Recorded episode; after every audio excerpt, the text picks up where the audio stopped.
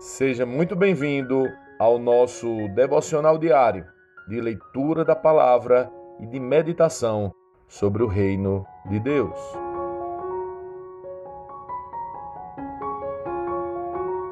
Como a leitura bíblica é empolgante. Hoje é dia de Atos 6 e nós vamos ler.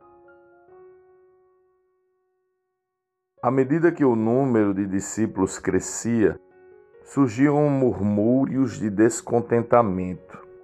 Os judeus de fala grega se queixavam dos de fala hebraica, dizendo que suas viúvas estavam sendo negligenciadas na distribuição diária de alimento. Por isso, os doze convocaram uma reunião com todos os discípulos e disseram: Nós, apóstolos, devemos nos dedicar ao ensino da palavra de Deus e não a distribuição de alimentos.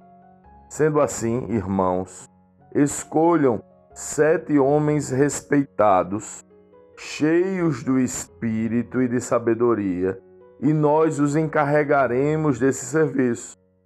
Então nós nos dedicaremos à oração e ao ensino da palavra.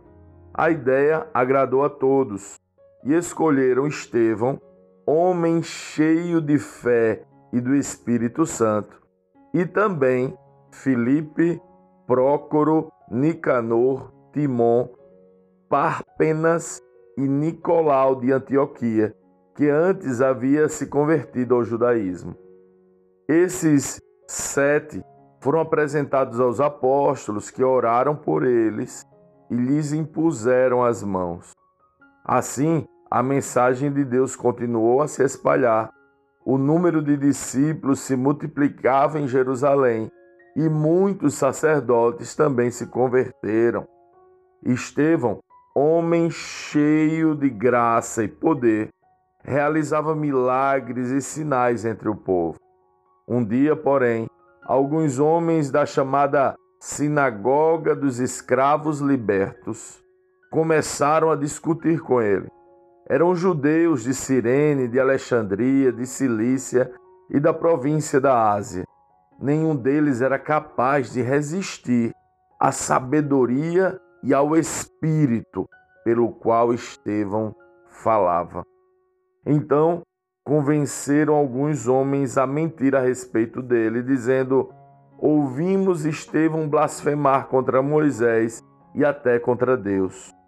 Com isso, agitaram o povo, os líderes religiosos e os mestres da lei. E Estevão foi preso e levado ao conselho dos líderes do povo. As falsas testemunhas declararam: Este homem vive falando contra o santo templo e a lei de Moisés. Nós o ouvimos dizer que esse Jesus de Nazaré destruirá o templo e mudará os costumes que Moisés nos deixou. Nesse momento, todos os membros do conselho olharam para Estevão e viram que seu rosto parecia o rosto de um anjo.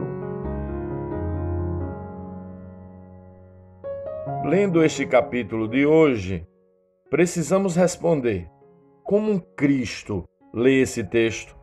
O que aprendemos nele? E que aplicações práticas podemos levar para as nossas vidas.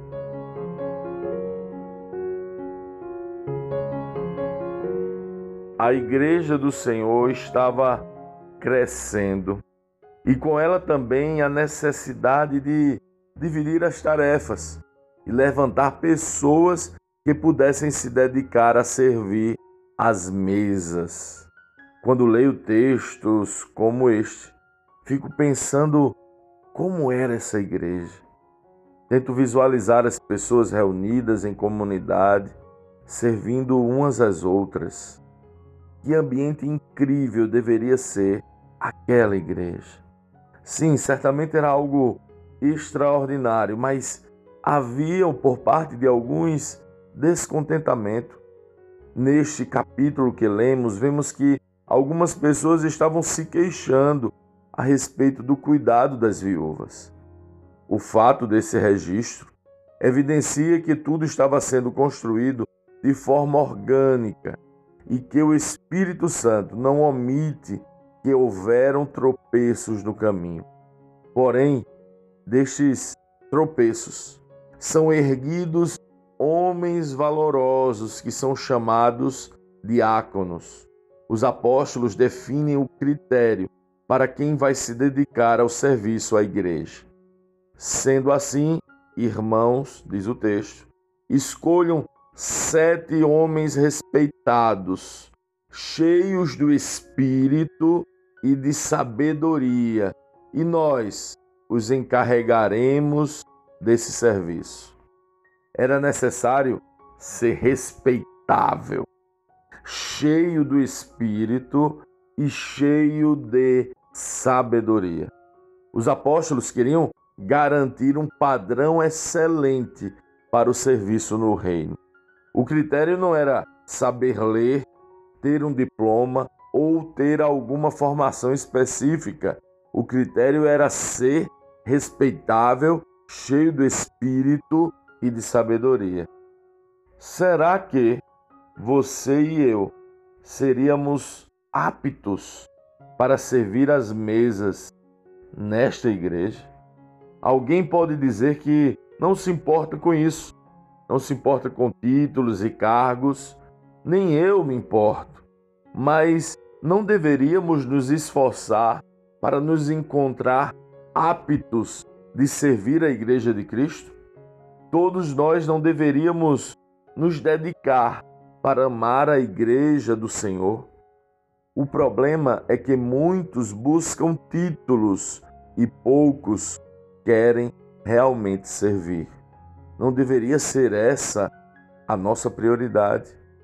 Pois é, dentre os homens escolhidos havia um homem chamado Estevão, que era assim, cheio do espírito e cheio de sabedoria, cheio de graça e cheio de poder. Ele chamou a atenção dos religiosos e o capítulo termina definindo um pouco sobre o que é ser cheio do Espírito e ser cheio de sabedoria. Diz o texto: Neste momento, todos os membros do conselho olharam para Estevão e viram que seu rosto parecia o rosto de um anjo. Quando as pessoas olham para nós, o que vem? O que nossa família, vizinhos, amigos, familiares, e colegas de trabalho enxergam em nosso rosto.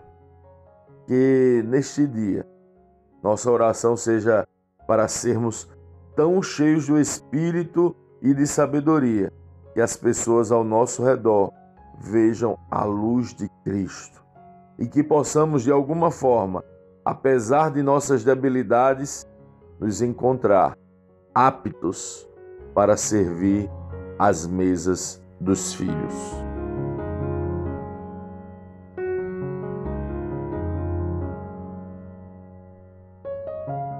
Sim, que bom ter você neste devocional e poder compartilhar o Evangelho.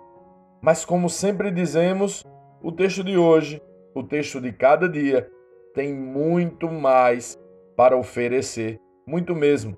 Nosso objetivo aqui é te influenciar a parar um pouco e ler o texto bíblico, pois acreditamos que cinco minutos de vida na palavra podem transformar completamente uma vida. Que Deus te abençoe. Leia, medite, comente, pergunte e adore o Senhor no seu lugar secreto. Este foi mais um devocional Lagoinha Camaçari.